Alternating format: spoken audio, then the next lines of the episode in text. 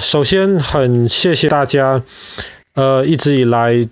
就是收听这个频道，然后也很谢谢啊、很多朋友们在网络上面的留言，这些留言给我很大的鼓励。过去三百六十六天，然后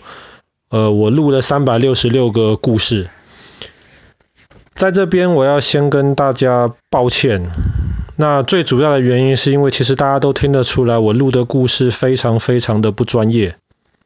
那坦白讲，有时候大家会发现我讲话的时候可能会有一点碎嘴，或者是文字可能会不是那么的流畅，不是那么的连贯。那请容我解释一下，最主要的原因是因为啊、我。真的就是在孩子的床旁边录故事，讲故事给孩子听，然后灯是关掉的，孩子们躺在床上，我也没有任何的稿子，然后我就是把我白天呃花点时间准备下来的东西，尽量在脑子里面厘清，这样讲出来。当然有时候。呃，我尽我的全力保持这个故事的真实性跟准确性，但是有时候可能难免因为我的能力有限，可能讲的一些东西会有一些小的错乱的地方，所以这点要跟大家抱歉。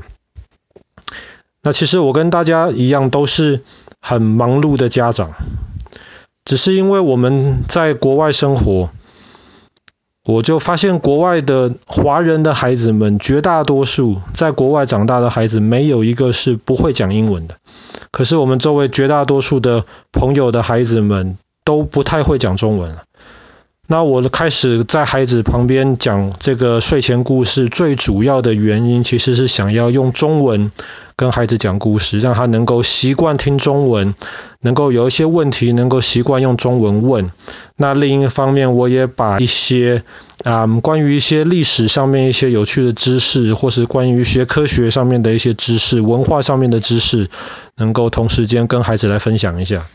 那如果各位父母亲觉得，呃，我录的这个故事能够某种程度上能够帮忙大家，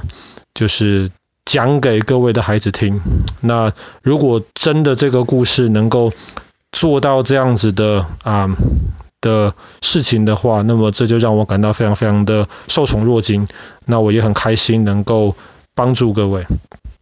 能够提供给各位这样子的一个选项吧。那。另一方面，其实呃，我录的这个故事，因为在我心中，这其实从来不是一个节目，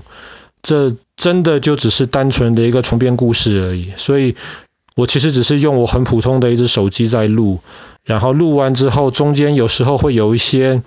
可能大家听得出来背景有一些噪音，或者是呃不好意思，我的孩子打岔，那。这个样子，那其实因为我平常生活也也跟大家一样忙碌，那我也没有时间再去做更多的事后的剪接之类的，所以所以呃大家能够这样容忍下来，那我真的是非常非常的感谢。那因为录三百六十六个故事，每一天一个，其实真的蛮辛苦的。我在录之前没有没有想到过会这么的累。但当然坚持下来了，算是一个小小的一个里程碑。我个人其实也感觉蛮开心的。